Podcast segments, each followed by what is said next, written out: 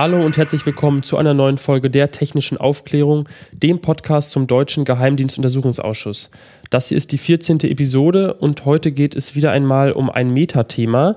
Wir hatten ja kürzlich nach Kommentaren und Rückmeldungen von euch Hörern äh, dazu gefragt und insgesamt ähm, war da eine positive Resonanz zu diesen Metafolgen. Deswegen haben wir heute wieder eine im Gepäck, diesmal über unsere österreichischen Kollegen.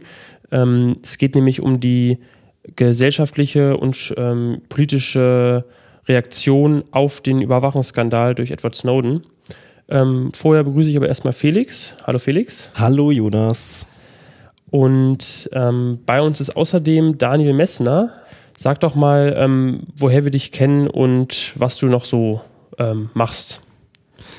Ja, ähm, hallo, danke, war schön, dass ich ähm, bei euch sein kann ähm, heute. Ich ähm, bin selbst kein Österreicher, aber ich äh, lebe seit ähm, einigen Jahren in Wien und wir kennen uns, weil ich äh, letztes Jahr in Berlin war, ähm, dort ein Forschungsstipendium hatte und äh, dort mit Felix gemeinsam das Podcasting Meetup äh, gestartet habe. Und ja, jetzt ähm, bin ich wieder zurück in Wien und habe dort den Thomas Lohninger getroffen. So, und Thomas Lohninger, ich denke, viele unserer Hörer werden den Namen kennen, ähm, spätestens aus einem anderen Podcast, Logbuch Netzpolitik aus der Metaebene von Tim Brittloff, denn dort ist der Thomas Lohninger immer wieder ein, ein gefragter Gast. Und äh, ja, wir beide kennen äh, Thomas, du schon viel länger als ich. Ähm, ich habe ihn zuletzt gesehen auf der Konferenz von netzpolitik.org diesen, September war das, glaube ich, diesen Jahres, dieses Jahres 2015 und habe ihn gefragt, ob er nicht mal seine, ja, seine österreichischen Eindrücke äh, dir schildern könnte, wenn er zurück in Wien ist. Und da du ja auch gerade in Wien bist, hat sich das ergeben, dass ihr euch mal hingesetzt habt und geredet habt. Ähm, vielleicht bevor wir über den, weiter über das Thema und den Thomas reden, du machst doch auch Podcast, Daniel. Erzähl doch mal, was für Podcast du so machst. Ja, also ich mache ähm, vor allen Dingen aktiv gerade noch ähm, Coding History. Das ist ein Podcast zum, ja, zur Gegenwart und ähm, Geschichte des Digitalen. Und ähm, mein älterer Podcast ist Stimmen der Kulturwissenschaften, wo es um Interviews mit, ähm, mit Forschern, Forscherinnen geht, die zu historischen kulturwissenschaftlichen Themen arbeiten. Ähm, muss aber ehrlich gesagt sagen, dass da im, den letzten, im letzten Jahr eigentlich um, fast nichts mehr äh, Neues dazugekommen ist. Ja, dies Neues ist gut, ne? 82 Folgen will man erstmal schaffen. Also äh, schon mal Respekt dafür. Es sind auch schöne, schöne Themen dabei. Ich kenne dich ja eigentlich, ich kenne deinen Podcast und danach habe ich dich mal kennengelernt, weil ich dich auf einer Podcast folge und ich glaube auch irgendwie das, diese Webseite mal angeschrieben habe. So kennen wir ja, uns eigentlich. Genau. Ja, schön. Und jetzt, äh, ja, besten Dank, dass du eine Gastfolge für unseren Kanal machst. Ähm, Finde ich, finden wir beide sehr nett. Und ja, diese Gastfolge, das ist ein Interview mit dem Thomas. Das hast du, wann hast du das aufgenommen? Heute ist, ähm, ja, der, also heute, Jonas, haben wir die Folge heute noch raus? Okay, super. Dann ist heute der 28.09.2015. Äh, die Folge ist letzte Woche entstanden. Ähm, das ist, glaube ich, es war letzten Dienstag. Und die Idee war ja mal zu fragen, was für politische Auswirkungen hat denn eigentlich die Snowden-Affäre oder die Geheimdienstaffäre ähm, der letzten Jahre auf Österreich? Ähm, ihr schaut euch ja mit dem, dem, Untersuchungsausschuss mehr oder weniger ja schon eine, eine politische Konsequenz ähm, an eine für, für, für Deutschland. Ähm, jetzt gibt es in Österreich keinen Untersuchungsausschuss dazu und der deutsche Untersuchungsausschuss wird auch relativ wenig wahrgenommen, habe ich ähm, gemerkt und hat auch Thomas in dem, in dem Gespräch bestätigt.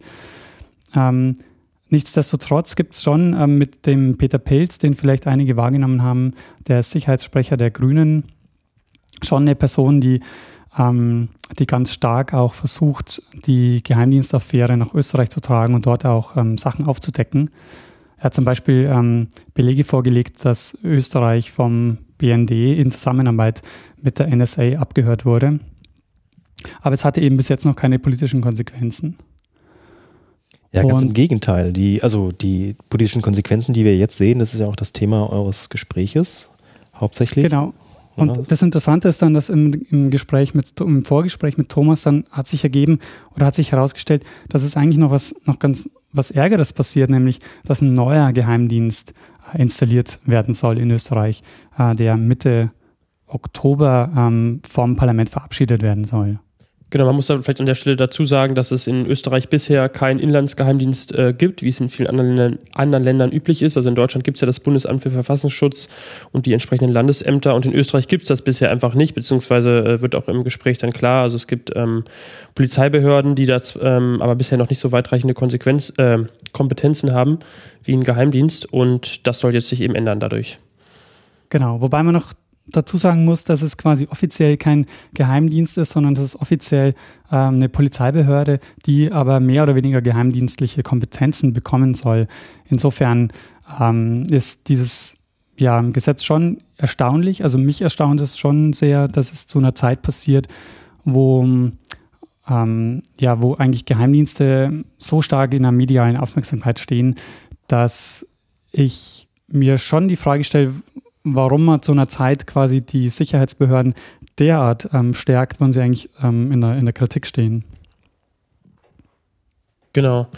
Ähm, ich würde sagen, dann haben wir eigentlich schon das Thema der, des Interviews genug umrissen.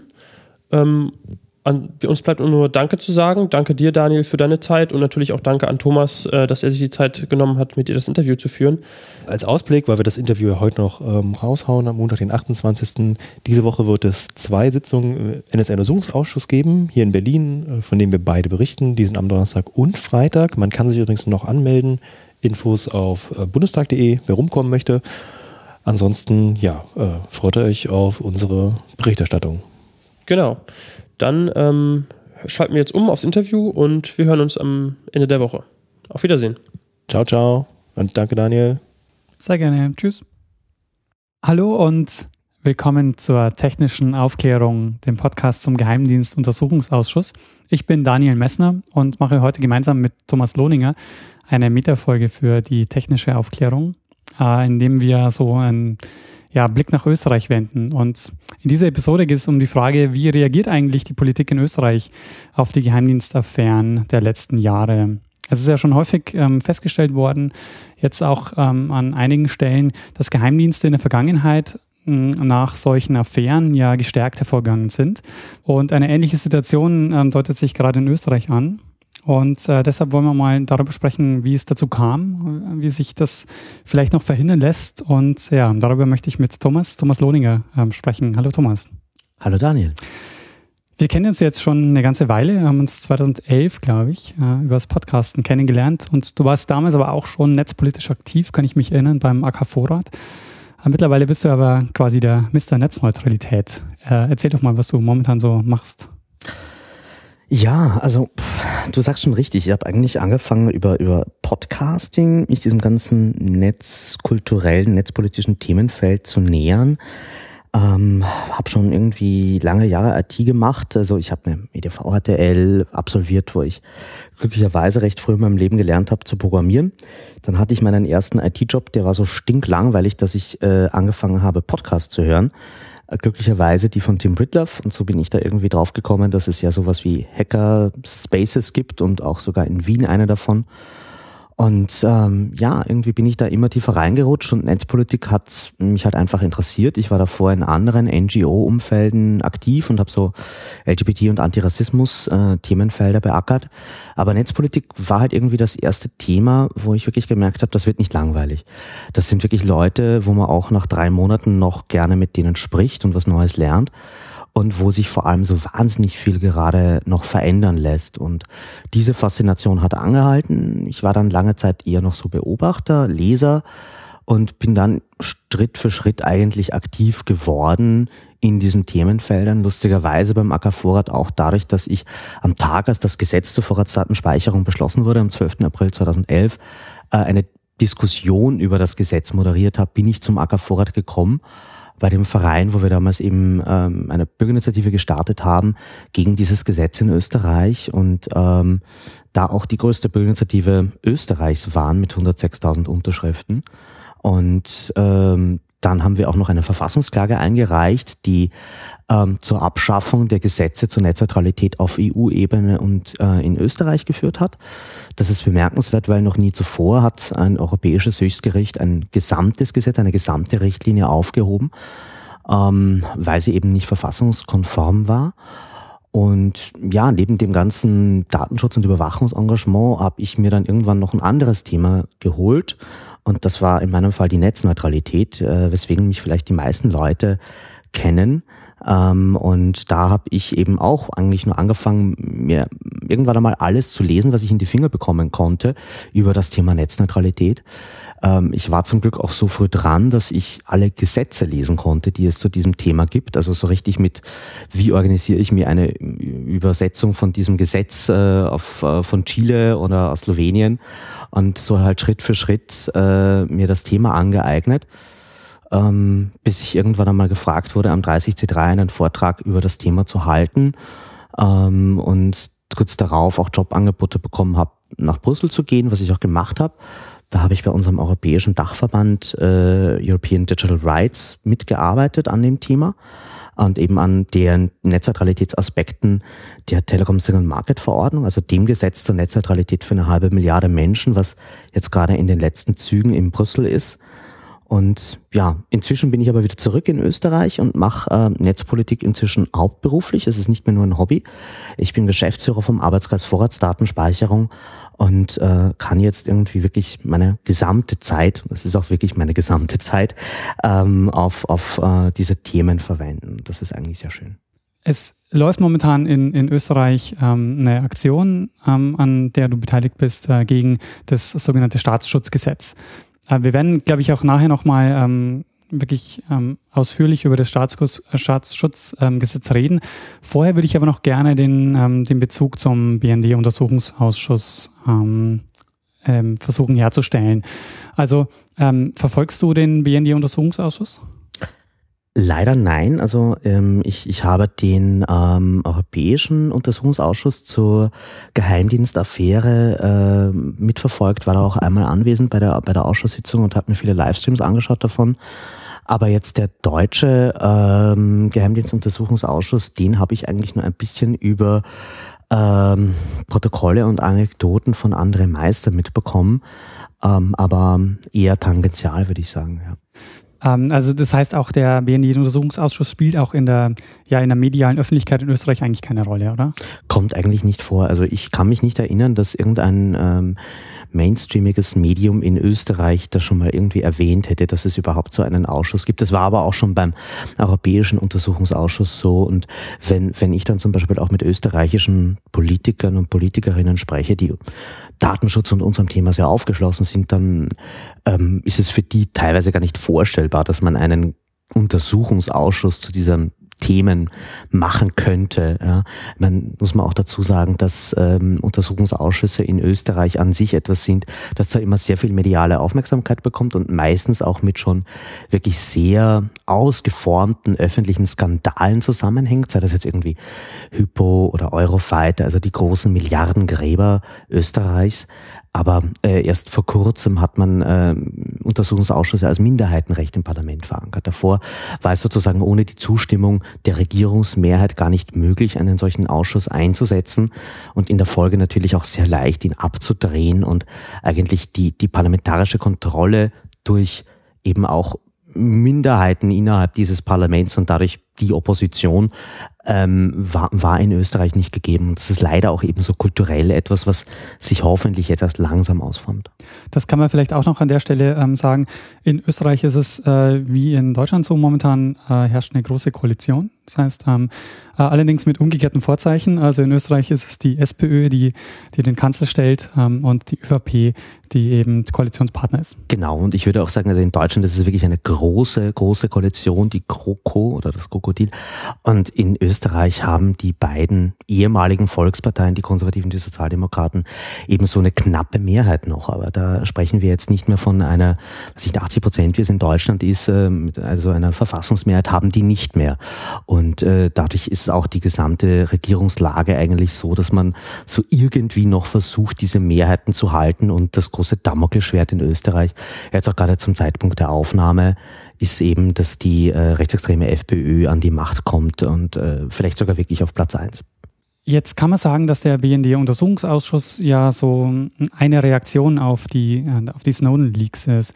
Ähm, welche, ähm, welche Reaktionen kann man denn in Österreich feststellen ähm, auf die Snowden-Leaks? Also was, was weiß man denn, was die Snowden-Leaks, ähm, äh, also gibt es Leaks über Österreich? Also es gibt äh, keine expliziten Leaks über, über Österreich, die mir bekannt werden. Österreich ist an sich, glaube ich, selten genannt worden. Wir wurden schon so als äh, definitiver Kooperationspartner ähm, genannt. Äh, es ist da aber auch ein großes Versteckspiel darum, welche Behörden jetzt hier gemeint sind und welche Behörden kooperieren. Dafür ist es so irgendwie diese skurrile Situation, dass das äh, sozialdemokratisch geführte Verteidigungsministerium mit den dortigen beiden Diensten Heeresnachrichtenamt und Heeresabwehramt äh, und das Innenministerium, was konservativ geführt ist, mit eigentlich nur polizeilichen Behörden, die gar nicht eben, zumindest laut Trennungsgebot, mit Geheimdiensten kooperieren sollten, ähm, dass die sich sozusagen immer den schwarzen Peter zuschieben. Wer jetzt derjenige ist, der mit ähm, der NSE kooperiert. Ähm, aber es gibt auf jeden Fall einen lebendigen Datenaustausch. Ich glaube, davon muss man leider ausgehen.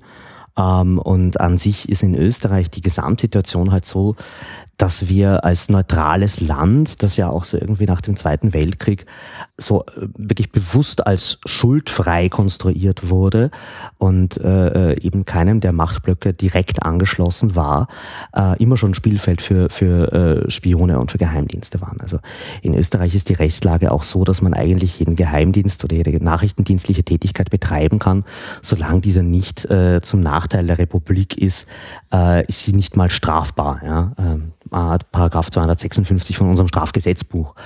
Ähm, das heißt, man hat an sich eigentlich diese Attitüde in Österreich, dass man sagt, okay, andere Geheimdienste kümmern uns nicht. Ähm, wir haben auch, ähm, ich glaube, die zweit gut besetztesten Botschaften der Welt. Also noch, ich glaube, nach der Schweiz gibt es kein anderes Land, wo die Botschaften so viel Mitarbeiter haben, die natürlich auch diplomatische Immunität genießen. Also wir sind sozusagen die Spielwiese ähm, der Nachrichtendienste, was man dann auch in kulturellen Ausformungen wie dem dritten Mann, so einem Film äh, wiederfindet. Und, und ich glaube, dadurch ergibt sich auch so ein bisschen die ähm, der Zugang der Politik zu diesem Thema an sich, dass man einfach sagt, gut, Geheimdienste gibt es, im Grunde profitieren wir davon, wir schauen, dass die nicht gegen unsere eigenen Interessen gehen. Ähm, wir haben unsere Neutralität, die wir als heilige Kuh vor uns herschieben, dass wir sozusagen uns an beiden Seiten bedienen können, aber eigentlich unser eigenes Interesse verfolgen. Und ähm, wirkliche eigene nachrichtendienstliche Kapazitäten gab es in Österreich eigentlich über lange Jahre nicht. Äh, das Heeresnachrichtenamt ist das Einzige, was wirklich so ähm, Lageanalysen äh, hat und, und, und äh, gewisse Bedrohungsszenarien ausformt. Und so nach innen gerichtete Nachrichtendienste gab es lange nicht. Das ändert sich jetzt aber gerade eben, das ist aber das Thema, worauf wir nachher noch zu sprechen kommen, wenn es um den Staatsschutz geht. Also das sind jetzt äh, viele Dinge gefallen, die ich finde sehr, sehr spannend sind und auf die wir nochmal genauer eingehen sollten. Also Österreich hat auf jeden Fall, das kann man sagen, einen besonderen Status aufgrund seiner Neutralität. Ähm, das heißt, es gibt auch diese, du hast auch den dritten Mann angesprochen, es gibt also auch so, äh, Wien gilt so als die Hauptstadt der Spione, es gibt so äh, einige Geschichten äh, zum, zum Agentenaustausch zum Beispiel, also wenn Agenten ausgetauscht ähm, werden, dann passiert das so häufig in, in Wien.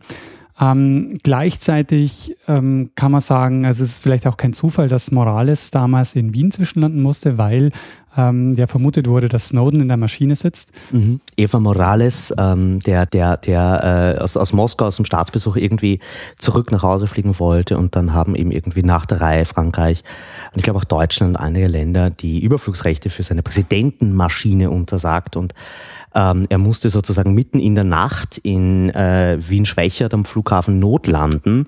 Noch dazu hatte angeblich sein Flugzeug sogar irgendein Leiden, ähm, was ein sehr großer Zufall ist. Aber gut, er ist dann auf jeden Fall mitten in der Nacht in, in, in Wien angekommen und was passiert in so einem Fall? Ähm, Heinz Fischer, unser Bundespräsident, fahrt mitten in der Nacht nach Schwächert und, und, und begrüßt irgendwie äh, äh den, den, den, den, den äh, Kollegen, den, das andere Staatsoberhaupt. Ja. Ähm, ich habe da irgendwie noch mit, ich kann mich noch erinnern, in dieser Nacht haben wir dann auch so mit Journalisten, die gerade dann dorthin gefahren sind, noch gefitzelt, wenn sie irgendwelche Nerds in der Ecke sehen, dann sollen sie ihnen irgendwie einen lieben Gruß ausrichten. Ähm, weil natürlich wäre es eine Möglichkeit gewesen, dass äh, Snowden sozusagen ähnlichen, ähnliche Zuflucht sucht wie Assange, nur eben nicht in wenigen Quadratmetern Londoner Botschaft eines lateinamerikanischen Staates, dem wohlgesonnen ist, sondern eben wirklich in das Land geht. Ähm, das hat sich leider als nicht richtig herausgestellt. Ich hätte das aber sehr cool gefunden. Es gibt ja zwei Möglichkeiten der ähm, geheimdienstlichen ähm, also wie man in diesen, in diesen Leaks momentan auftauchen kann. Einerseits, ähm, dass man sozusagen Opfer ist dieser Leaks und andererseits, dass man ähm, dass man ähm, die Zusammenarbeit aufdeckt. Also äh, das beides ist ja den deutschen Behörden passiert. Also zum Beispiel das Kanzlerinnen-Handy ist ein ganz ein bekanntes Beispiel dafür und ähm, die Verwendung des, also das BND, dass sich der BND einfach aktiv beteiligt auch an dieser Überwachung, ist, ist quasi so, so ein zweiter Teil. Gibt es einen dieser, dieser beiden Ebenen, äh, wo Österreich auftaucht? Also mhm. gibt es abgehörte Minister zum Beispiel auf der einen Seite und weiß man, inwiefern sich ähm, österreichische Geheimdienste beteiligen an äh, der Überwachung? Also ähm, ich glaube, Österreich ist definitiv äh, ein, ein, ein Ziel 1 Land in dieser Hinsicht. Also ähm, es gab auch Folien, ich glaube, das ist nicht wirklich sauber nachrecherchiert worden, wo angeblich auch Österreich als Full-Tick-Land äh, gelistet wurde, sprich, dass jede elektronische Kommunikation in Österreich abgehört würde. Ähm, dem dem, dem kon konnten wir eigentlich noch nicht nachgehen. Es gab da auch Anfragen beim Vienna Internet Exchange und bei anderen Internetquoten, ob es dort Equipment oder ähm, Partnerschaften oder Einrichtungen gibt, die ähm, diese Vermutung äh, bestätigen konnten. Ähm, an sich, vielleicht auch noch so als Nachsatz zur Struktur des Landes, äh, wir haben allein in Wien 110 internationale Organisationen. Ähm, darunter die OPEC, die IAEO, äh, der UNO-Standort hier in Wien ist größer als jener in New York. Also wir haben schon wirklich viele wichtige Leute, die einfach auf internationalem Parkett ähm, wichtige Entscheidungen treffen und du willst halt das Handy des Diplomatens abhören, egal wo der jetzt gerade ist. Du willst auch dessen Privatleben, Familienleben, potenzielle Threats oder andere Agenten. Man will hier viel wissen über eine große Anzahl an Menschen, die sich, die sich in Österreich bewegen und dadurch gibt, ergibt sich ein gesteigertes Interesse von äh, wahrscheinlich allen Nachrichtendiensten, die es sich leisten können, sich genauer anzuschauen, was sich, was sich in Wien oder in Österreich tut. Ähm, und da äh, ist sozusagen schon mal diese Interessenslage, jetzt mal explizit als Politiker, äh, Ziele von Abhörmaßnahmen waren, ähm, wäre mir zumindest nicht bekannt, dass es da äh, konkrete Aufdeckungen gegeben hat. Ähm, und dass wir kooperieren, davon kann man, glaube ich, ganz stark ausgehen, weil einfach alle modernen Staaten, das, das muss man ihnen unterstellen, äh, in, in, in dieser Hinsicht natürlich versuchen, über äh, Datenaustausch äh, äh modernen Sicherheitsbedrohungen zu begegnen. Ähm, und äh, da findet man genauso auch eben die Spuren und die Anlagen im Staatsschutzgesetz dazu. Also man merkt schon, das ist eine Praxis, die, die jetzt schon gelebt wird und die man ausbauen will. Ähm, und an sich, äh, wir haben dann eben so konkrete Ausformungen zum Beispiel, wo man das dann, dann ganz konkret machen kann, wie das ausschaut. Und äh, da kann man auf äh, Erich Möchel verweisen, ein Urgestein, der eigentlich an sich der deutschsprachigen Netzpolitik, der eigentlich sogar schon vor Netzpolitik.org, äh, lange bevor Netzpolitik.org schon dieses Themenfeld äh, Grund- und Menschenrechte im Digitalen journalistisch aufbereitet hat, damals noch im Rahmen der Future Zone, als sie noch äh, dem äh, ORF, dem äh, österreichischen öffentlichen Rundfunk ähm, unterstellt war. Das war ein Internetblog, der eben über netzpolitische Themen berichtet hat, so wie man das von Netzpolitik.org heutzutage kennt, aber halt eben wirklich schon ganz früh in den, in den 90ern und Anfang 2000er. Gibt es leider inzwischen nicht mehr aufgrund von sehr unglücklichen, schamvollen äh, politischen Entscheidungen wurde das abgedreht.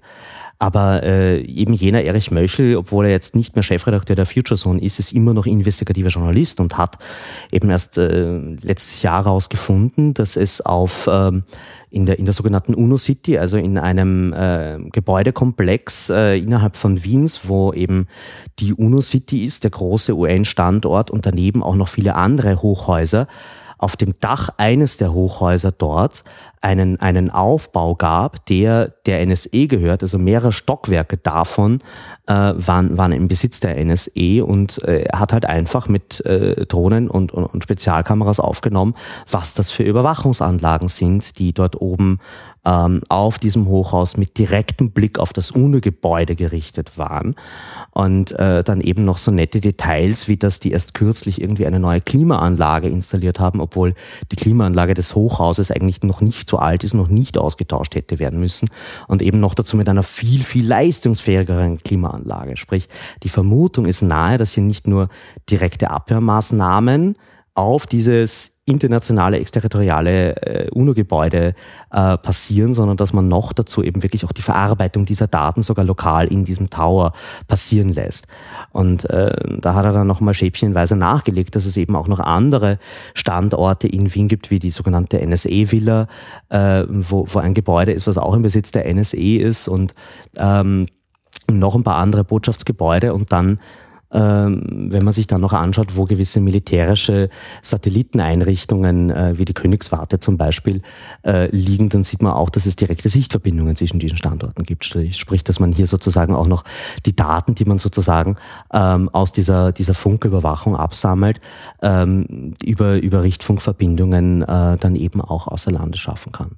Das denke ich ist schon wirklich erstaunlich. Also Österreich ist einfach ein extrem attraktiver Ort äh, für, für Abhörmaßnahmen. Also die äh, UNO-City zum Beispiel, wo sich es einfach so wirklich verdichtet, ähm, dann so Organisationen wie die OPEC und so. Also natürlich äh, kann man davon ausgehen, dass, da, dass es da Bemühungen gibt. Ähm, aber umso erstaunlicher ist es doch, dass es da keine, keine Leaks zu gibt. Also dass man, dass man da noch keine, also gibt es da zu wenige, die, die da investigativ unterwegs sind oder woran, woran kann man das festmachen? Ja, es gibt einfach zu wenig investigative Journalisten. Es gibt generell leider äh, viel zu wenig Bewusstsein innerhalb der, der netzpolitischen Journal, der über der Journalie in Österreich überhaupt für diese ganzen netzpolitischen Themen ähm, äh, was eben auch strukturell bedingt ist, weil die Future Zone war da einfach das Flaggschiff und wurde äh, von der Politik mit Hilfe der äh, privatwirtschaftlichen Medien abgedreht. Ähm, und äh, mit anderen Journalisten, äh, wenn man mit denen spricht, jetzt auch äh, unter drei, unter vier Augen, dann merkt man auch, dass die einfach überhaupt keine Sensibilität dafür haben, auch wie sie sich selbst schützen können. Also ähm, ähm was da eben, im Grunde müsste doch jeder Journalist, der mit heiklen, sensiblen Quellen arbeitet, seit Glenn Greenwald wissen, äh, wie er sich zu schützen hat und wie wichtig das für die eigene Arbeit ist und auch für die Sicherheit der Quellen. Ähm, und äh, da ist leider noch äh, immer viel zu wenig Aufklärungsarbeit in Österreich passiert. Es gibt da gute Ansätze, das im Kleinen in Workshops mühsam den Leuten beizubringen, aber ich glaube, dass es so diese Grundeinstellung ist, die, die da fehlt. Ähm, und äh, wie gesagt, ich meine, dass, dass ein Erich Möchel das irgendwie so, man kann schon sagen, so irgendwie in den, in den, in den letzten Jahren seiner Karriere ähm, mehr oder weniger fast alleine aufdeckt. Das zeigt schon irgendwie, dass da noch viel mehr zu holen wäre und äh, dass es scheinbar einfach nicht im Fokus ist von den Leuten, die, die versuchen, investigativ zu arbeiten. Ähm, und dass man, dass man da aber auch wahrscheinlich so innerhalb der Behörden eine, eine sehr im Innenministerium gibt es leider wenig Leaks. Ich würde mir viel mehr wünschen, dass man da Informationen rausbekäme und dass Leute moralisch handeln. Ähm, dem ist leider nicht so.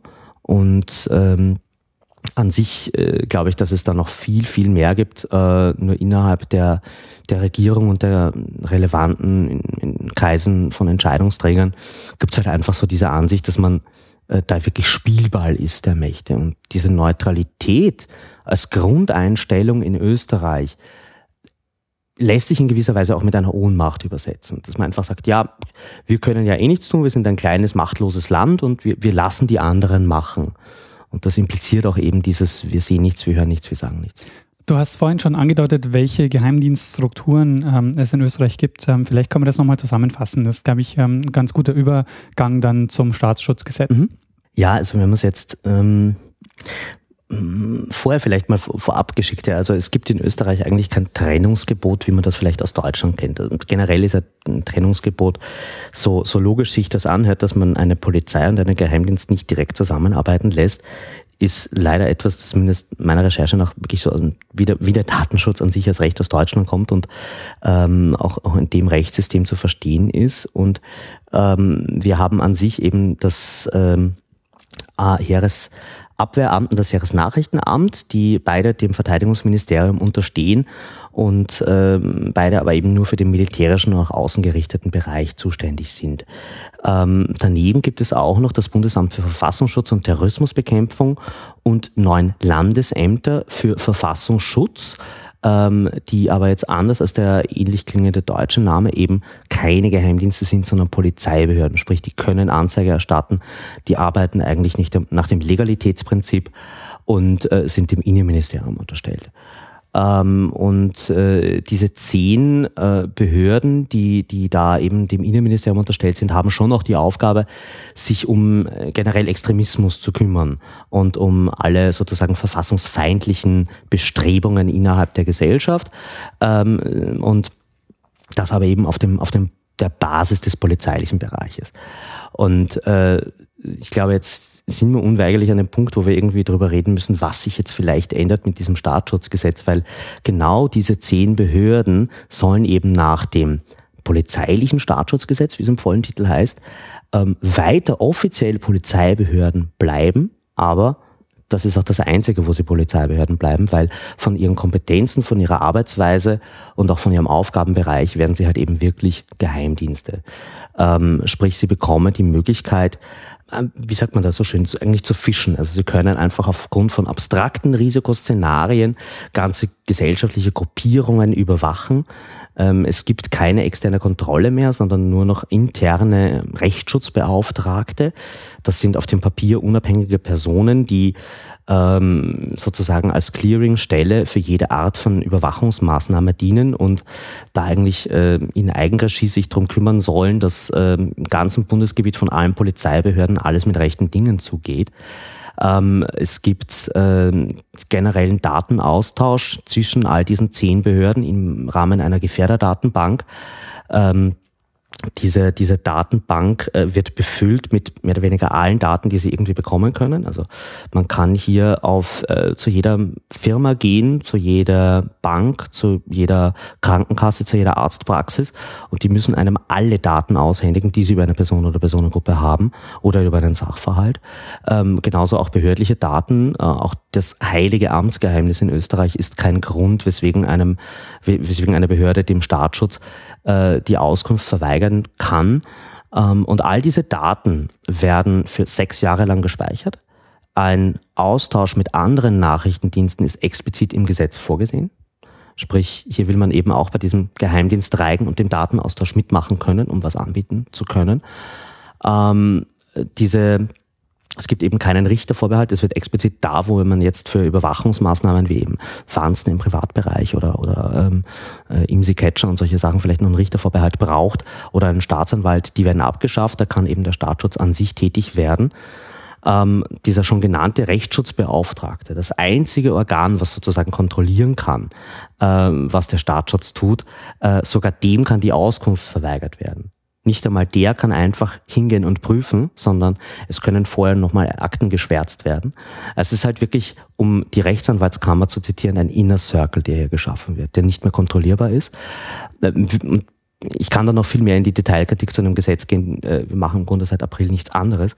Aber, Aber lass uns vorher noch mal ähm, klären überhaupt, ähm, woher dieses Gesetz kommt. Mhm. Ja, das ist vielleicht ähm, ganz wichtig. Bevor wir in die Details gehen, weil da waren jetzt schon wirklich sehr viele Punkte drin, äh, mhm. über die ich gerne noch sprechen würde. Ähm, wessen Idee ist dieses Gesetz? Also aus wessen, wessen Geist ist das? Mhm.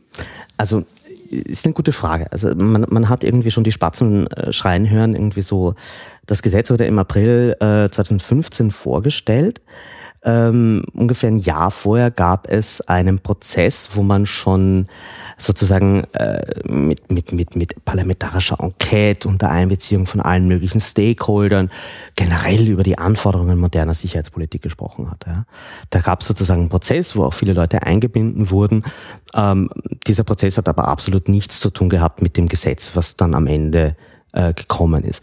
Die, die, die unschuldige Motivation ursprünglich war, dass man eben äh, für diese, äh, das Bundesamt für Verfassungsschutz und Terrorismusbekämpfung äh, und die neuen Landesämter eine eigene Rechtsgrundlage schaffen wollte. Zur Aufklärung, es gibt eben das Strafgesetzbuch in Österreich und das Sicherheitspolizeigesetz. Und äh, beide regeln sozusagen unterschiedliche Aspekte von polizeilicher Arbeit.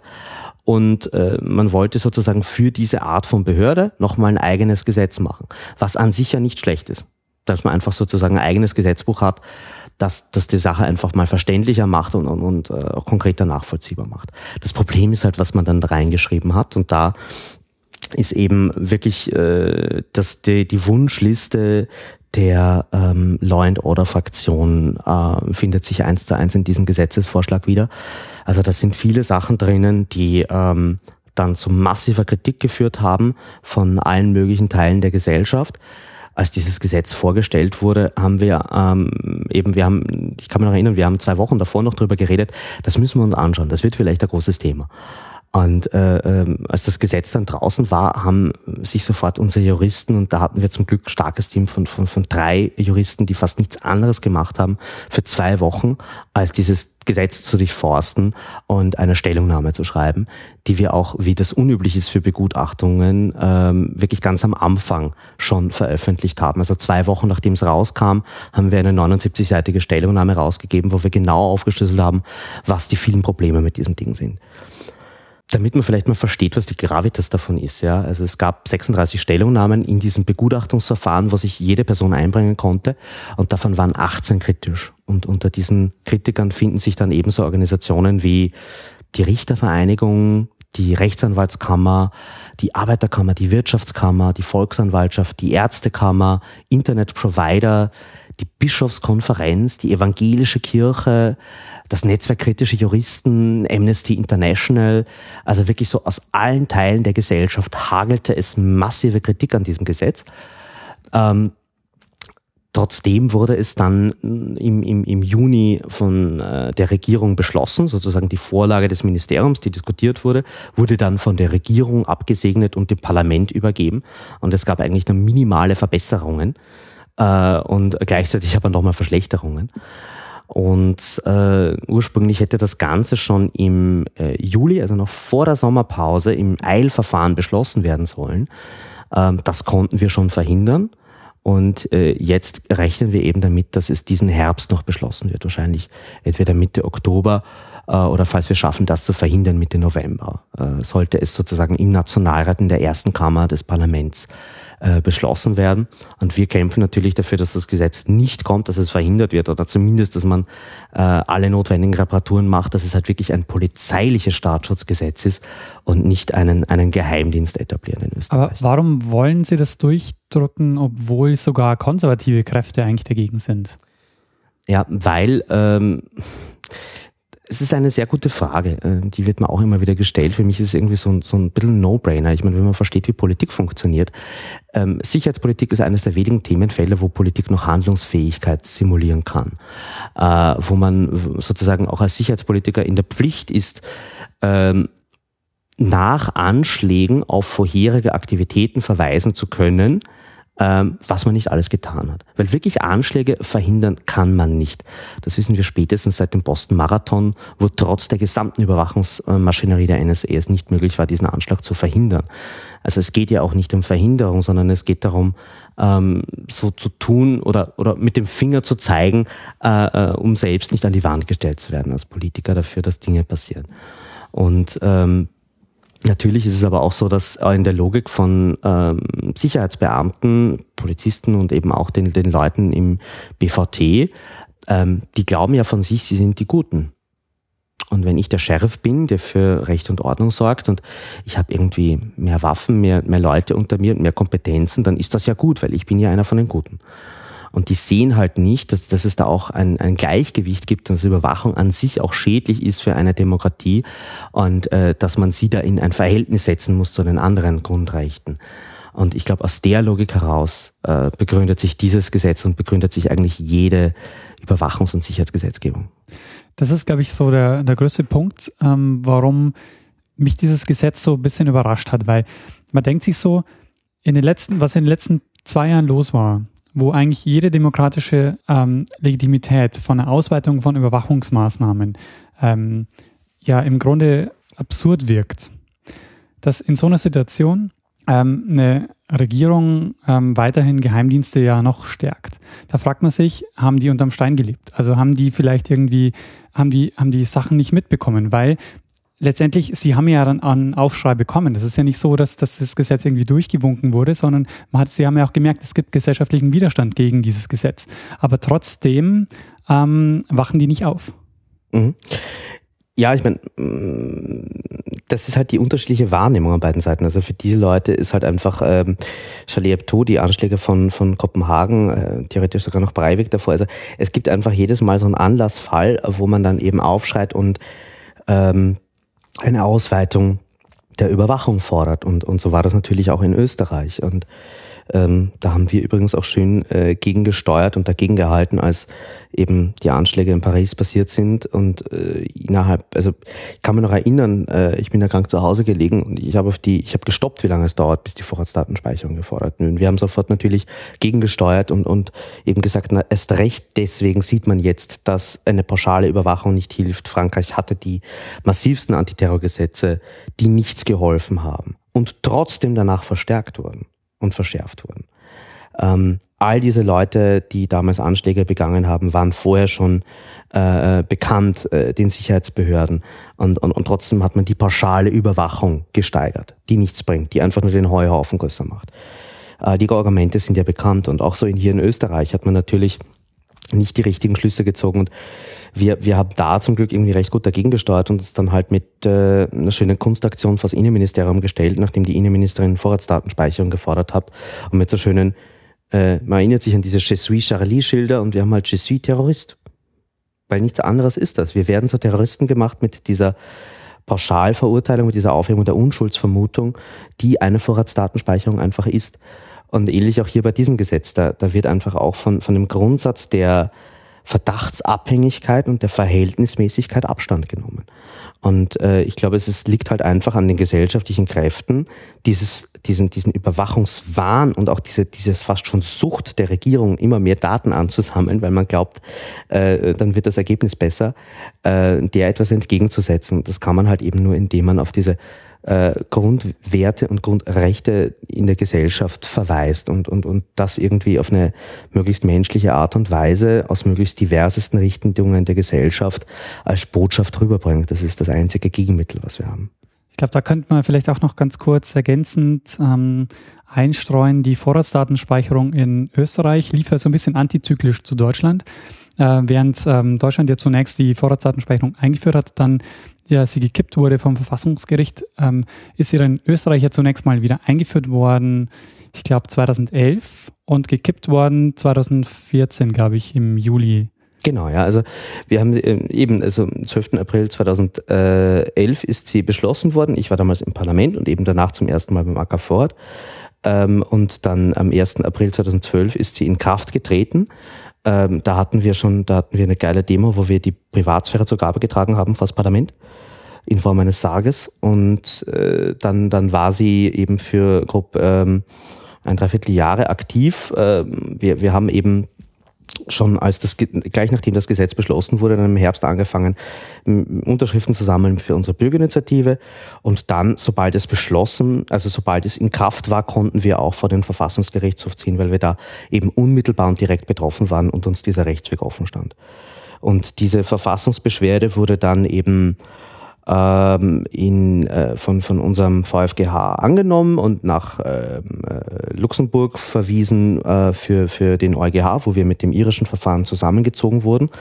Und ähm, dann hat man da eben das, das verhandelt. Ich war auch bei der Verhandlung in Luxemburg vor Ort und habe damals auch einen Live-Ticker gemacht für Netzpolitiker.org äh, aus dem Verfahren und, und da hat man schon gemerkt, dass irgendwie so die Gedanken brodeln und dann äh, ist eben auch das, das Urteil gekommen, was wirklich die EU-Richtlinie gekippt hat und äh, dann wenige Monate darauf auch äh, der österreichische Verfassungsgerichtshof im, im Juli das Ding gekippt hat. Ja.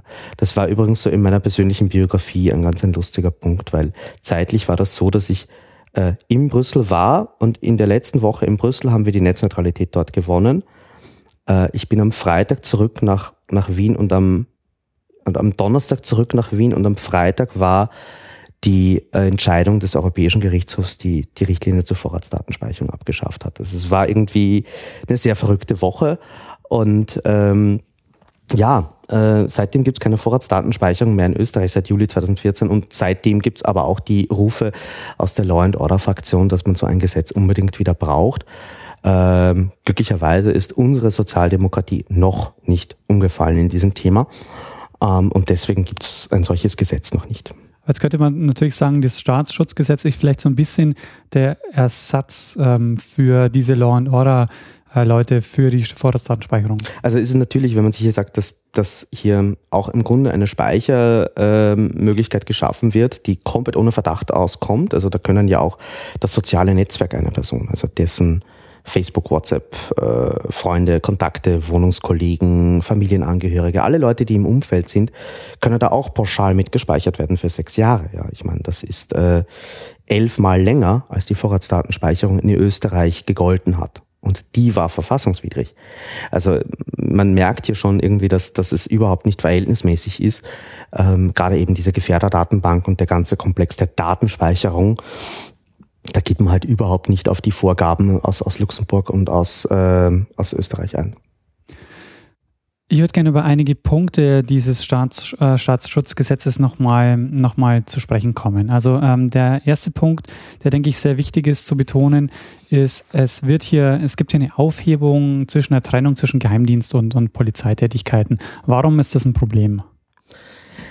Das ist deswegen ein Problem, weil es ähm, da einfach unterschiedliche Arbeitsweisen gibt. Also ich meine, ich bin fast versucht, in die, in, die, in die Argumentation einzusteigen, wozu man überhaupt Geheimdienste braucht. Aber wenn wir mal hypothetisch davon ausgehen, dass man so etwas braucht als Staat, dann äh, ist es zumindest notwendig, dass ich äh, solche Geheimdienste von dem regulären polizeilichen Bereich abtrenne. Dass ich sozusagen jene Gefahren, die wirklich den Staat betreffen und die Existenz des Staates oder äh, die verfassungsrechtliche Grundordnung, ähm, dass ich, dass ich sozusagen die Analyse äh, dieser dieser gesellschaftlichen Aspekte, dieser Bereiche loslöse äh, von der normalen polizeilichen Arbeit. Dass ich jetzt eben nicht einfach nur mit den Mitteln eines Geheimdienstes, die eben wirklich aufgrund von abstrakten Risikoszenarien sich ganze Bevölkerungsschichten anschauen, mal pauschal alles überwachen und dann in diesen Daten fischen, ob sie irgendwas finden, dass ich auf diese Art und Weise wenigstens keine, keine regulären Verbrecher oder äh, potenzielle Straftaten zur Anzeige bringe.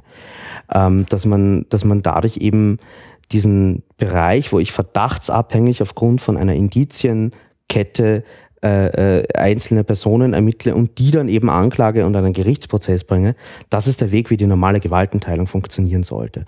Und im geheimdienstlichen Bereich ähm, gibt halt äh, keine solche Kette, sondern da wird halt einfach nach dem Opportunitätsprinzip vorgegangen und ich schaue einfach, was möglich ist und, und wo ich möglichst viel Informationen reinbekomme, mir immer einen Informationsvorsprung vor anderen zu halten, auch eben äh, Spitzel, Vertrauenspersonen, V-Leute einzusetzen, um andere Gruppierungen zu unterwandern. Äh, Agenten, Doppelagenten, wir kennen die ganze Logik von, von, von Spionagefilmen, die in den Punkten in großen Teilen leider die Realität abbilden. Und da ist es halt schon so, dass, dass, man, dass man den Bereich, der halt einfach etwas inhärent demokratiefeindlich ist. Ich meine, das, das merkt man ja irgendwie so in der Geschichte der Stasi und auch in äh, der Geschichte des Trennungsgebotes, das ja auch eigentlich aus der, ähm, aus der deutschen Geschichte kommt, als die, äh, dass man da eben auch diesen, diesen Nachrichtendienst der Weimarer Republik eben losgelöst hat. Ähm, und äh, ich, ich glaube an sich einfach, dass man diese zwei Bereiche, wenn man überhaupt einen Geheimdienst braucht, was ich schon in Frage stelle, dann ihn wenigstens ganz stark trennen muss. Und äh, hier versucht man einfach mit einem Etikettenschwindel eigentlich mit einer Mogelpackung äh, da herumzukommen, indem man einfach sagt, ja, das ist weiter eine Polizeibehörde, äh, die kann Leute zur Anzeige bringen, die kümmert sich ja eh nur um Straftaten, die wir als verfassungsgefährdenden Angriff bezeichnen und ähm, kann aber wirklich so breit überwachen und vor allem auch so breit Daten sammeln und miteinander verknüpfen, dass ich de facto die Kompetenzen eines, eines Geheimdienstes habe. Zweiter Punkt, der sich dann daraus ergibt, ist, ähm, die Kontrolle dieses äh, ganzen Systems. Und du hast vorhin ja schon gesagt, ähm, die Richter sind ausgenommen. Es gibt intern eine Person, die man aber auch irgendwie umgehen kann, also die man, die sozusagen ähm, zwar schon eine Kontrollfunktion hat, aber eben keinen, kein absolutes Vetorecht genießt. Wie wird es denn intern kommuniziert? Also was ist denn die, ähm, die Aufgabe dieser, dieser Kontrollbehörde oder dieser Kontrollperson? Ja, das ist ähm, der sogenannte Rechtsschutzbeauftragte oder RSB. Das ist ein sehr österreichisches Konstrukt. Also, wie soll man sagen? Also man hat irgendwie so schon irgendwie im Bewusstsein, es, es gibt eigentlich ein Problem, wenn, wenn, wenn man andere Leute überwacht, wenn man in, in deren Grundrechte eingreift, da brauchen wir sowas wie Rechtsschutz. Ja, dann machen wir einen Rechtsschutzbeauftragten. Und diese Person, dieser, dieser Wunderfuzzi, ist dann eine honorige Person mit möglichst vielen Titeln und möglichst viel Renommee, die irgendwie ein paar Leute unterstellt sind beim Staat beim Rechtsschutzbeauftragten des Innenministeriums sind das, glaube ich, zweieinhalb Stellen. Und sozusagen jede Anforderung nach einer Überwachungsmaßnahme muss von diesem Rechtsschutzbeauftragten geprüft und genehmigt werden. Das ist eine sozusagen vorgelagerte Kontrolle. Und ähm, das, das, das ist sozusagen das Konstrukt, was man hier wählt, mit dem man auf einmal glaubt, man kann alle das ganze potenzielle Missbrauchspotenzial erschlagen. Ja.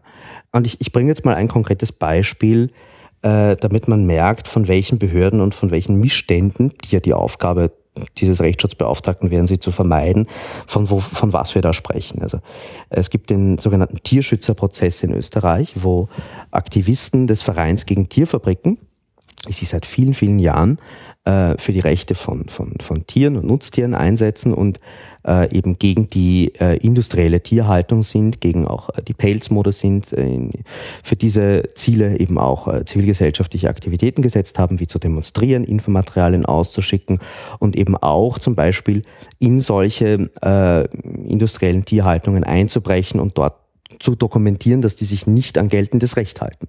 Ja? So eine NGO, so ein Verein, ist von dem Bundesamt für Verfassungsschutz und Terrorismusbekämpfung, von der Behörde, von der wir sprechen, als terroristische Organisation einsortiert worden.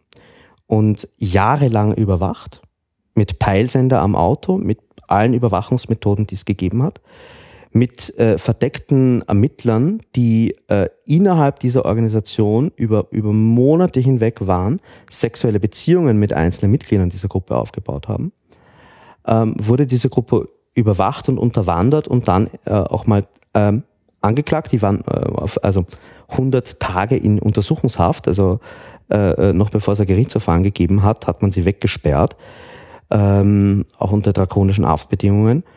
Und äh, da gab es dann einen, ein, ein, ein, ein sehr, sehr langgezogenes Verfahren, das darin geendet ist, dass alle Angeklagten freigesprochen wurden von allen Punkten, dass man einfach gemeint, okay, das war ein riesiger Polizei- und Justizskandal. Hier wurde einfach komplett konstruiert, dass man diese Leute jahrelang überwacht und der Rechtsschutzbeauftragte hat hier überhaupt nicht seine Pflicht getan. Und, und äh, zu allem Überdruss haben die Leute bis heute immer noch keine Akteneinsicht und zum Beispiel diese verdeckte Ermittlerin auch nur ähm, über deren, deren Existenz herausgefunden, weil sie selber einen Privatdetektiv äh, engagiert haben. Das heißt, äh, hier, hier ist auch dadurch, dass es eben einen, diesen Inner Circle gibt, von denen äh, man bei diesem Gesetz sprechen muss, gibt es einfach jetzt schon irgendwie enorme Missstände. Und die Missstände von der Behörde, die übrigens auch, wie es natürlich leider zu vermuten ist, auf dem rechten Auge blind ist und sich eher um linke Gruppen kümmert als um rechtsextreme Burschenschaften und, und äh, all die wirklichen rechtsextremen äh, Straftaten, die es in Österreich gibt, ähm, der gibt man jetzt sozusagen diese neuen Kompetenzen. Und äh, das ist einfach so der Rahmen, von dem wir hier sprechen. Welche Infos bekommt denn so ein Rechtsschutzbeauftragter? Im Moment ist es schon so, dass dieser Rechtsschutzbeauftragte, ähm, der ist halt wirklich die Clearingstelle für alles. Also der kriegt die einzelnen Anfragen, die er genehmigt oder ablehnt. Und das ist aber nicht so ein einseitiger Prozess, sondern das ist ein Dialog. Die verhandeln da darüber, welche Überwachungsmaßnahme jetzt in diesem Fall noch legitim ist, welche vielleicht auch zu, zu viel ist, wo man das gelindeste Mittel findet. Ähm, da gibt's extrem viele Konflikte, wie man, äh, wie man von, von internen Leuten hört. Ähm, aber die finden sich alle nicht in den offiziellen Berichten. Dieser Rechtsschutzbeauftragte hat nämlich auch die Funktion, dass er monitort, äh, welche Überwachungsmaßnahmen denn jetzt gesetzt werden. Und das Grundproblem ist, dass es in vielen Fällen so ist, der, der wäre zwar eigentlich die vorgelagerte Kontrolle, aber wenn ihm was nicht gemeldet wird, wo soll er das wissen? Also es, das ist so einer der, der Grundpunkte auch des AK-Vorrats, weswegen wir auch in der Umsetzung der Vorratsdatenspeicherung äh, äh, technische Mittel gewählt haben, dass es eine Firewall gibt zwischen Provider und zwischen Polizei, weil in Wirklichkeit hat der, ist der Rechtsschutzbeauftragte blind. Wenn es da Maßnahmen gibt, die die Polizei einfach setzt, die ihm nicht gemeldet werden, hat er absolut gar keine Handhabe und keine Möglichkeit, da jemals drauf zu kommen. Und äh, da gibt's halt äh, grundlegende Probleme in der Architektur dieses gesamten Systems, weswegen ähm, ähm, auch unser Obmann, der Christoph Joel, jetzt seit Jahren eine Beschwerde beim Europäischen Gerichtshof für Menschenrechte wegen diesem Rechtsschutzbeauftragten System hat, weil das eben aus unserer Meinung nach den grundlegenden Anforderungen von Rechtsschutz nicht genügt. Ähm, Jetzt habe ich viel vorausgeschickt, zu sagen, wir, wir haben diese, diese Konstruktion des Rechtsschutzbeauftragten, die an sich lächerlich ist Nicht einmal der hat volle Akteneinsicht. Der weiß sowieso nicht, ob er überhaupt diese Dinge vorgelegt bekommt, die passieren. Und ein Richter gibt es sowieso jetzt schon nicht, ja. Und äh, wenn man wenn man sich dann eben aber aber klar macht, dass dieses gesamte Konstrukt in in Frage gestellt ist äh, und dieser Rechtsschutzbeauftragte, den gibt es im Innenministerium und es gibt auch einen im Justizministerium mit ähnlich aber anderen Kompetenzen und diese Regierung hat vor der Sommerpause äh, einen neuen Rechtsschutzbeauftragten installiert im Finanzministerium weil auch in der Finanz äh, gibt es zusehends Begehrlichkeiten, Daten einzusammeln. Und äh, dort hat die, die, die Regierung eben diesem neu geschaffenen Rechtsschutzbeauftragten, weil da wirklich viel öffentliche Debatte war, einen Richtervorbehalt noch nachgestellt. Äh, weil die Finanz eben äh, auf die das Bankgeheimnis zugreifen kann, also äh, das Bankgeheimnis umgehen kann und auf die, die Daten von den Konten von äh, Privatpersonen und Firmen zugreifen kann, was in Österreich davor eben auch etwas sehr Heiliges war, wo ähm, fast nicht möglich war, darauf zuzugreifen. Und äh, jetzt muss man sich nur noch mal vorstellen, wovon wir hier im konkreten Fall reden. Also wir haben äh, Finanzbeamte, die auf mein Konto zugreifen dürfen und da gibt es einen riesigen Aufschrei und dann ändert die Regierung das Gesetz, so dass man hier extra noch einen Richtervorbehalt hat. Und beim Staatsschutz, der, wie wir eingangs gehört haben, genauso auf Bankdaten, auf Gesundheitsdaten und auf alle Daten zugreifen kann, gibt es weniger Rechtsschutz. Also ähm, ist einfach nicht nachzuvollziehen, wieso man mit mehr Eingriff weniger Rechtsschutz braucht. Wie sieht es denn mit der Information der Eingriffe aus? Also wird man im Nachhinein, wenn die Maßnahmen beendet sind, informiert als Bürger, Bürgerin, dass äh, hier Maßnahmen stattgefunden haben? Müsste man theoretisch werden, passiert in der Praxis fast nie. Ähm, theoretisch könnte der Rechtsschutzbeauftragte kommissarisch auch den Rechtsschutz des Betroffenen äh, übernehmen. Also der, der, der Betroffene könnte zum Beispiel auch zur Datenschutzbehörde gehen und äh, dort eben seinen Fall überprüfen lassen. Weil er bei einer verdeckten Ermittlungsmaßnahme natürlich nicht davon erfährt, dass er betroffen ist, könnte theoretisch der Rechtsschutzbeauftragte für ihn in seinem Namen die Datenschutzbehörde äh, aktivieren ist komplett illusorisch und theoretisch, weil es A so gut wie nie passiert und auch B die Datenschutzbehörde in Österreich so wirklich lächerlichst unterfinanziert ist, ähm, dass die sowieso in solchen Fällen äh, komplett handlungsunfähig ist. Die gesamte Datenschutzbehörde ähm, muss ich das vorstellen, die, die, die auditen ja Zeug. Also die kontrollieren, was wird wirklich gespeichert, worauf wurde zugegriffen. Ähm, es gibt keinen einzigen Techniker, der in der Datenschutzbehörde ähm, beschäftigt ist. Deren Mitarbeiter sind nur Juristen. Wenn die etwas extern prüfen wollen, dann müssen sie dazu externe äh, Prüfer, also Techniker, bezahlen, anstellen und zuziehen. Ihr Gesamtbudget für, pro Jahr für solche externen Prüfungen äh, beträgt 10.000 Euro. Damit kann man irgendwie solche Techniker, von denen wir da sprechen, die Audits durchführen, vielleicht irgendwie eine Woche, wenn man gut verhandelt, vielleicht einen Monat beschäftigen, aber nur in einem Fall. Also das ist sehr äh, das ist eigentlich chronisch unterfinanziert und, und, und Datenschutz an sich, jetzt gehen wir ein bisschen weg vom Thema, ist äh, in Österreich äh, rechtlich sehr gut gelöst, in der Praxis ein absolutes Horrorspiel. Rechtlich gut gelöst, weil es gibt ein eigenes Datenschutzgesetz. Ne? Also ja, das ja. Ist, ähm, ist auch sehr nach deutschem Modell, aber ja. Ähm, worauf ich noch äh, gerne hinaus ähm, würde, ist, dieses, dieser Rechtsschutzbeauftragte, den gibt es dann sozusagen für jedes Bundesland. Also den gibt es dann der Rechtsschutzbeauftragte ist eine es gibt Person. Einen für, den, für das genau. komplette. Das ist der Herr Burgstahler im Innenministerium. Ähm, sehr honoriger Mensch, der hat seine Mitarbeiter ähm, und der ist zuständig für alle Polizeibehörden. Das heißt aber, wie viele Anfragen geht man davon aus, kann der ernsthaft beantworten oder bearbeiten? Das kann ich nicht beantworten. Äh, also man sieht die, die Sachen, die ihm gemeldet werden, die äh, finden sich dann auch eben in seinem Bericht, der pro Jahr äh, veröffentlicht wird durchs Parlament. Also er gibt den Bericht ans Parlament, das veröffentlichen dann. Aber er ist eben nicht derjenige, der äh, jetzt de facto äh, äh, und auch nur theoretisch in der Lage sein kann, all das zu überblicken. Also da, und vor allem, er ist ja auch wirklich der Rechtsschutzbeauftragte des Innenministeriums, ja, der ist dort beschäftigt, ja, der wenn er brav ist, darf er das Auto von einer Ministerin verwenden. Ja? Also das ist jetzt eben kein unabhängiges Organ, sondern das ist genauso jemand, der in Strukturen steckt, der Abhängigkeiten hat, ähm, der, der über viele Dinge gar nicht reden darf, wahrscheinlich auch nicht reden will. Ähm, und äh, den als einziges, äh, einzigen Safeguard da einzubauen, ist, ist halt lächerlich. Also man kann davon ausgehen, dass er Maßnahmen eher zusagt als ablehnt. Okay, also wir haben jetzt mal äh, strukturell ähm, das Problem mit dem Rechtsschutzbeauftragten. Wir haben ähm, jetzt schon erwähnt, dass es eigentlich ja keine, keine echte Kontrolle gibt äh, zu diesem Staatsschutzgesetz. Ähm, zu, zu, den Maßnahmen, die daraufhin beschlossen werden können. Ähm, was mich noch interessieren würde, ist jetzt die Frage des Datensammelns. Also du hast schon gesagt, es gibt ähm, dann eine eigene Datenbank, die erzeugt wird, äh, auf die dann alle zugreifen können. Was hat es mit der auf sich? Also das ist die sogenannte Gefährder-Datenbank, in der ähm, so als Datenverbundsystem zwischen allen diesen Behörden, also dem äh, zehn Staatsschutzbehörden, sprich dem Bundesamt für Verfassungsschutz und Terrorismusbekämpfung und den neuen Landesämtern, die werfen alle ihre Daten in einen großen Topf, in diese Gefährderdatenbank ähm, und die speichert eben von allen potenziellen Gefährdern und deren Netzwerk und allen Taten mehr oder weniger alles, was sie kriegen können. Ähm, der Zweck ist an dieser Stelle extrem breit. Also es geht da um die Bewertung von wahrscheinlichen Gefährdungen sowie zum Erkennen von Zusammenhängen und Strukturen. Ja, also damit kann ich so gut wie alles erschlagen.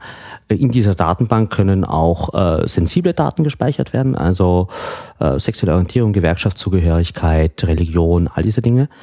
Und äh, eben es werden da Daten für sechs Jahre lang gespeichert. Ähm, einmal im Jahr gibt es eine Überprüfung, ob sie vielleicht noch gelöscht werden sollen, ob, ob, sie, ob der Zweck noch vorliegt, sie zu speichern oder nicht. Ähm, der Zweck ist aber nicht bei den Datenfeldern selbst vermerkt, sprich de facto kann man da auch nicht wirklich davon ausgehen, dass Daten irgendwann einmal davor gelöscht werden. Ähm, wer auf diese Daten zugreift, also wer auch potenziell Missbrauch begeht, wird aber nur drei Jahre lang gespeichert. Also ähm, da kann die Daten noch da sein, obwohl die, die Tatsache, dass sie missbraucht wurden, schon längst wieder gelöscht wurde. Ähm, und äh, es ist eben alles, was da reinkommt, muss man potenziell davon ausgehen, dass es mit der NSA und mit anderen Geheimdiensten getauscht wird, weil eben ein solcher Datenaustausch explizit vorgesehen ist und eben auch auf Zuruf. Also es gibt zum Beispiel auch extra niedrigere Anforderungen, wenn Interpol oder andere Polizeibehörde hergeht und sagt, schaut euch den einmal an, müssen die keine Begründung liefern. Also es braucht in dem Fall keinen schriftlichen Verdacht, sondern hier kann man auch eben aufs Zuruf Daten in diese Datenbank reinspielen. Und äh, damit haben wir eigentlich so ein System geschaffen, ähm, wo man als Betroffener äh, keine Möglichkeit hat, jemals rauszufinden, ob man davon, was über einen da drinnen gespeichert ist, geschweige denn davon rausgenommen zu werden. Theoretisch gilt so das Datenschutzgesetz, aber es ist absolut illusorisch, wenn man Österreich kennt, dass man das in dem Fall exekutieren kann. Ich kann zum Beispiel auch nochmal so ein bisschen eine, eine, eine, Grundschau machen, was so die Probleme an sich bei dem Gesetz sind, weil es gibt da einige, die äh, so, so Schmankerl, würde ich es mal auf Österreichisch sagen, die, die man sich zu Gemüte führen muss. Wir haben jetzt schon viel über Rechtsschutz und die Gefährderdatenbank gesprochen. Ähm, das Tolle ist auch, wie gesagt, also ich kann da ja Überwachungsbefugnisse mir ausstellen lassen im Eilverfahren über intern. Ja, einfach nur mal äh, jemanden in CC setzen und dann habe ich mehr oder weniger die Gelegenheit, äh, Leute zu überwachen. Aber sogar da brauche ich nicht zu konkret werden. Ich kann nämlich ganze Gruppierungen überwachen lassen. Und was eine Gruppierung ist, ist nicht definiert. Also weder im Gesetz noch bei der konkreten Anfrage. Das heißt, ich kann einfach sagen, ich hätte jetzt gerne eine Überwachungsbefugnis für Tierschützer und dann, weiß nicht, bist du auf einmal in einer Beziehung mit einer Tierschützerin und aktiv engagierst dich dort vielleicht, bist du auch Tierschützer. Kann ich auch dich überwachen. Das heißt, wer zu einer Gruppierung gezählt wird, kann äh, komplett beliebig im Nachhinein nochmal neu definiert werden. Dadurch ist natürlich ein Blankoscheck gegeben und vor allem die Gefahr, dass ganze Bevölkerungsgruppen oder Ethnien oder wie auch immer ähm, ins Fadenkreuz gelangen und eine, eine, eine Einzelfallprüfung auf die Verhältnismäßigkeit kann einfach nicht mehr passieren. Also ich kann da nicht mehr hergehen und sagen, okay, hat diese Person vielleicht ein Berufsgeheimnis? Äh, hat diese Person vielleicht jetzt keinen ausreichenden Verdacht, um sie zu überwachen? All das ist eigentlich aufgrund schon der Struktur des Gesetzes nicht mehr möglich. Das ist eine der Verschlechterungen, die erst nach der Begutachtung gekommen ist in der Regierungsvorlage. Ähm, an sich sollten wir mal drüber reden, worum kümmert sich eigentlich so ein Staatsschutz? Der Staatsschutz kümmert sich um einen verfassungsgefährdenden Angriff. Ein verfassungsgefährdender Angriff ist ein tolles Wort. Ähm, das sind, äh, ist es eine Menge von Straftaten, grob 100 andere Paragraphen sind darunter subsumiert. Äh, darunter eben äh, Landfriedensbruch, der, der Verrat von Staatsgeheimnissen, auch Landesverrat. Aber eben auch äh, viele kleinere Delikte, äh, wenn sie aus religiösen oder weltanschaulichen Motivationen begangen werden. Äh, das ist der Grund, wieso äh, neben dem Beichtgeheimnis äh, auch die Bischofskonferenz und die evangelische Kirche laut aufgeschrien haben, weil es natürlich überhaupt nichts damit zu tun hat, mit der Schwere einer Straftat, ob ich sie jetzt aus religiösen Motiven begehe oder nicht. Genauso wie auch ein Landfriedensbruch, was ja de facto nichts anderes sein kann als eine Demonstration zum Beispiel. Ähm, da gibt es ja eigentlich keine Demonstration, die nicht aus weltanschaulichen Motivationen heraus begangen wird. Ja, jeder Diebstahl könnte man argumentieren, wird nach den nach den Gesetzen des Karmas aus irgendwelchen weltanschaulichen Motiven begangen, weil ich das Gefühl habe, mir mir steht mehr zu, als ich habe. Also ganz ganz äh, unscharfe Begriffe, die hier verwendet werden, um den Kernaufgabenbereich von diesem Staatsschutz zu definieren. Also das eigentliche Ziel des Gesetzes, man macht ein neues Gesetzbuch für diese neue Behörde und grenzt sie damit ab von anderen Polizeibehörden, dem wird überhaupt nicht Genüge getan mit diesem Gesetz, sondern man hat eigentlich eine, eine Vermischung von Kompetenzen. Es ist, es ist weder klar, wo jetzt die eine oder die andere Polizeibehörde zuständig ist. Und es ist auch nicht klar, wo jetzt das Bundesamt und die Landesämter zuständig sind. Weil das sind eben zehn unabhängige Behörden, die sich nicht unterstellt sind. Es gibt da jetzt so eine kleine Informations- und Weisungskette, die sie eingebaut haben, aber das sind unterschiedliche Behörden. Das muss ich auch auf der Zunge zergehen lassen, dass äh, Österreich, ein Land mit acht Millionen Einwohnern, zehn solche Inlandsgeheimdienste hat. Wenn wir eine Sache bräuchten, wenn wir jetzt mal wirklich ernsthaft moderne Bedrohungslagen als Staat begegnen wollen, dann wäre das eine Bündelung von Kompetenzen und Intellektualität, um wirklich äh, äh, die Kapazität zu haben, zu, zu nachzuvollziehen, wie internationale Bedrohungen funktionieren. Und dem wird das halt überhaupt nicht gerecht. Also hier, hier wird halt nicht gebündelt und an, an, an einer Stelle Kompetenzen aufgebaut, die man dann wirklich gezielt einsetzen kann, sondern man macht irgendwie zehn Dragnets und, und, und schaut, wo man was findet. Ähm, und äh, das Gesetz wird uns in Österreich definitiv nicht sicherer machen. Also da zitiere ich auch immer gerne ähm, Gerd Polly, der ehemalige Leiter ähm, des des Bundesamts für Verfassungsschutz und Terrorismusbekämpfung, also sprich, der war jahrelang der Chef äh, dieser Polizeibehörde und wurde dann von der ersten schwarz-blauen Regierung, also als die, die Rechten bei uns an die Macht gekommen sind, abgesägt äh, und mit äh, Peter Kriegling, dem derzeitigen Chef, ersetzt. Ähm, ähm, man hat irgendwie gemunkelt, Herr Polly wäre zu intellektuell und zu links für den Job gewesen und das wollten, wollte Schwarz-Blau nicht. Ähm, ja, also er, er ist auf jeden Fall jemand, der, der äh, das Gesetz auch kritisiert hat und auch sehr klare Worte gefunden hat, nämlich dadurch, dass es hier eben wirklich zehn Behörden gibt und für jedes Land nochmal eine eigene äh, Staatsschutzbehörde, äh, diese Staatsschutzbehörden haben eigene Aufgaben, wie zum Beispiel sich um das Ansehen der Landesregierung zu kümmern. Sprich, jeder Landeshauptmann hat de facto einen eigenen Geheimdienst bekommen, der sich um sein Ansehen kümmert. Der, sprich, irgendwelche grünen Jugendorganisationen, sozialistische Jugend, irgendwelche Gruppierungen, die gegen, berechtigterweise gegen den Landeshauptmann demonstrieren, wären laut diesem Gesetz im Fadenkreuz dieses Inlandsgeheimdienstes. Und äh, da das äh, organisierte Strukturen sind, könnte man da eben auch schon wieder von einer mafiösen Struktur ausgehen oder von organisierten Verbrechen. Und, und, und schon hat man Tatbestände, die man gegen diese Leute anwenden könnte. Und eben auch, wenn es dazu keiner Anzeige kommt, kann ich die jahrelang überwachen und ihr Umfeld. Also äh, das ist so einfach mal die, die praktische Auswirkung von diesem Gesetz. Und äh, äh, eben Herr, Herr Polly hat das äh, in, in heftigsten Worten kritisiert. Und äh, es ist auch gut, wenn man da sozusagen die, die alte Garde hat, die sogar die ja, meint, dass man hier eben nicht einmal der Sicherheit einen Dienst tut in Österreich.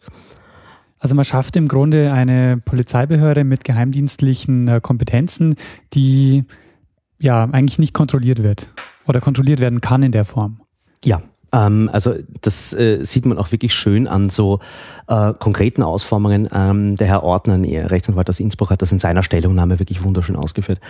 Ähm, ist einer der Punkte, der jetzt immer noch drinnen ist, ähm, dass der Chef des Staatsschutzes, also der Herr Peter Kriegling, kann gemeinsam mit, mit dem äh, Direktor für öffentliche Sicherheit, das ist der Sektionschef im Innenministerium, die beiden können sich ausmachen, in welchen Fällen die Innenministerin zu entscheiden hat.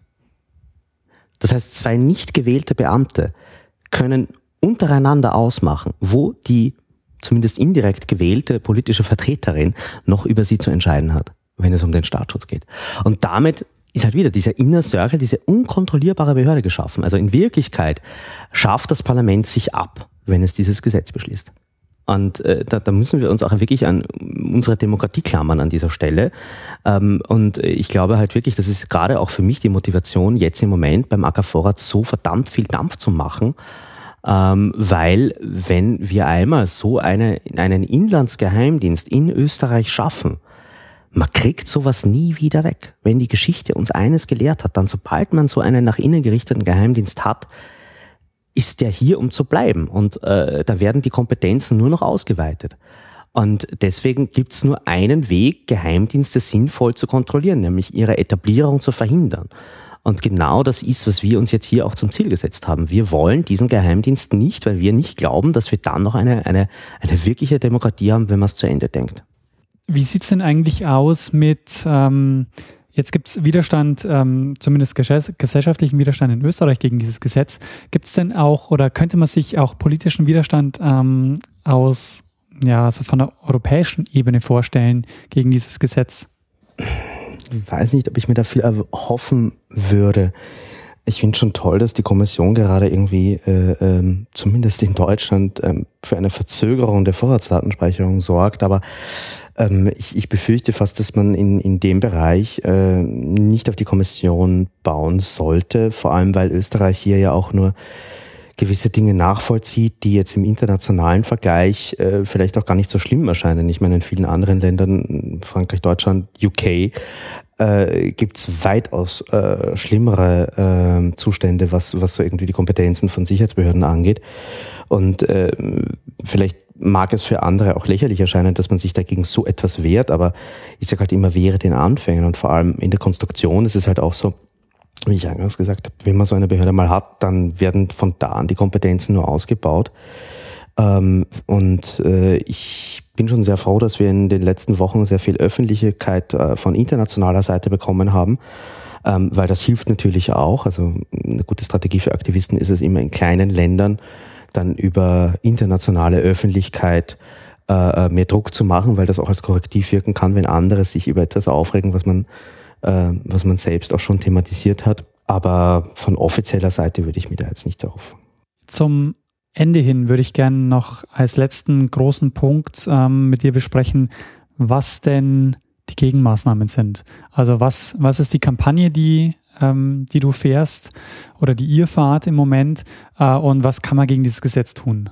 Ja, ist eine, eine große Frage, weil mehr oder weniger ist das eben wirklich so mein Job äh, jetzt seit seit dieses Teil im April vorgestellt wurde, machen wir, mache ich neben Netzneutralität fast nichts anderes als das.